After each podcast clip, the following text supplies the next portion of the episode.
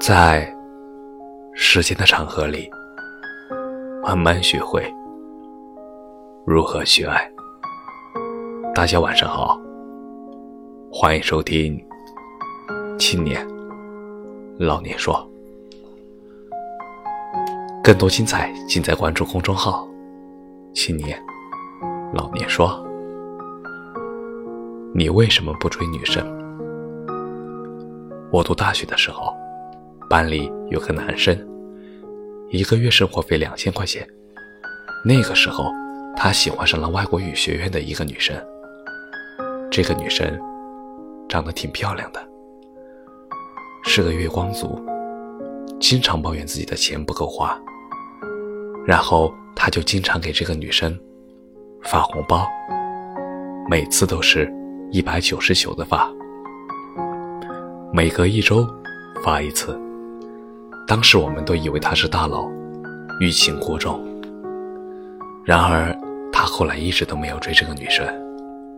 他给女生发红包，是想让女生在自己的资助下过得更开心一些。甚至有时一个月能发上千块钱，他什么都不图。那时候，大家。都说他傻，对他议论纷纷。不追人家，还在对方身上花钱，这不是傻子，是什么？然而，他当时好像并不在乎别人的看法。他说：“快乐不是拥有的多，而是计较的少。”他说：“他即使去追那个女生，也追不到。他把钱转给那个女生，那女生开心。”他也开心，彼此开心就够了。那时，他一直以为那个女生是单身，我们也以为那个女生是单身。直到后来，他有次去市里一家电影院看电影，在影院门口发现了一个熟悉的面孔的女生，挎着一个男生的胳膊，有说有笑的走着。他以为他看错了，那个时候他才知道那个女生有个异地的男朋友，然后因为这个事情，他被班里的男生嘲笑了一段时间。后来他有了女朋友，他和他女朋友是在兼职的时候认识的，刚开始认识的时候，他们俩。没在一起。那时，他们俩在学校门口一家酒楼里面做服务生。他女朋友长得挺好看的，在厨房排队端菜的时候，有个男服务生经常故意站在他女朋友背后，把手搭在他女友的肩膀上。他女友挺介意的，就和那个男生吵了起来。那男生并没有罢休。后来，他每次都主动站在他女友后面，那男生就不敢了。然后，后来，他女朋友就经常主动帮他打扫他的包厢的卫生。酒楼当时规定，包厢的红酒杯，如果客人打碎了，服务生没有及时发现，要服务生自己赔钱的。然后他有一次收拾餐桌，发现自己服务的包厢有破的红酒杯。然后自己出去拿东西回来，发现桌上都是完整无瑕的杯子。后来他路过女朋友的包厢，发现桌上的有着破的红酒杯，他突然就明白了是怎么回事。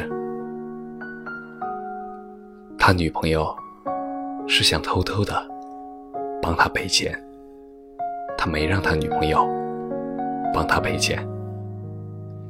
兼职了几个月，后来他从那家酒店辞职领工资的时候，发现休息间的衣橱里自己平时工作穿的唐装不见了，他很焦急，因为这个衣服要上交，他到处找都没有找到。后来在楼梯道，他碰到了他的女朋友。他女朋友说，他的唐装他已经帮忙洗干净，交给领班了。他说，他也要辞职了。他洗自己唐装的时候，顺手把他的唐装也拿去一起洗了。就在那天晚上，他再也按耐不住自己了。他觉得自己无论如何也不能错过眼前这个女孩，就向他女朋友表白了。两人就在一起了。后来有次我们男生聚会聊天，喝酒，聊到他女朋友，他竟然难过了起来。他说，他遇到他女朋友之后，才知道什么是真正的快乐。他说，真正的快乐不是你一个劲儿的付出，热脸贴着冷屁股，那种自我感动式的快乐。真正的快乐。是你善待的人，也善待你。真正的快乐，是你对你爱的人好，你爱的人也爱你，也对你好。听完他的话，我挺感慨的。我们在感情中，往往会忽略一些界限性的东西。男生在追求一个女生时，不要无条件的。对对方付出，有时候也要对方有一定的回报或者回应。对方没有回应或者回报，就尽量早点退出吧。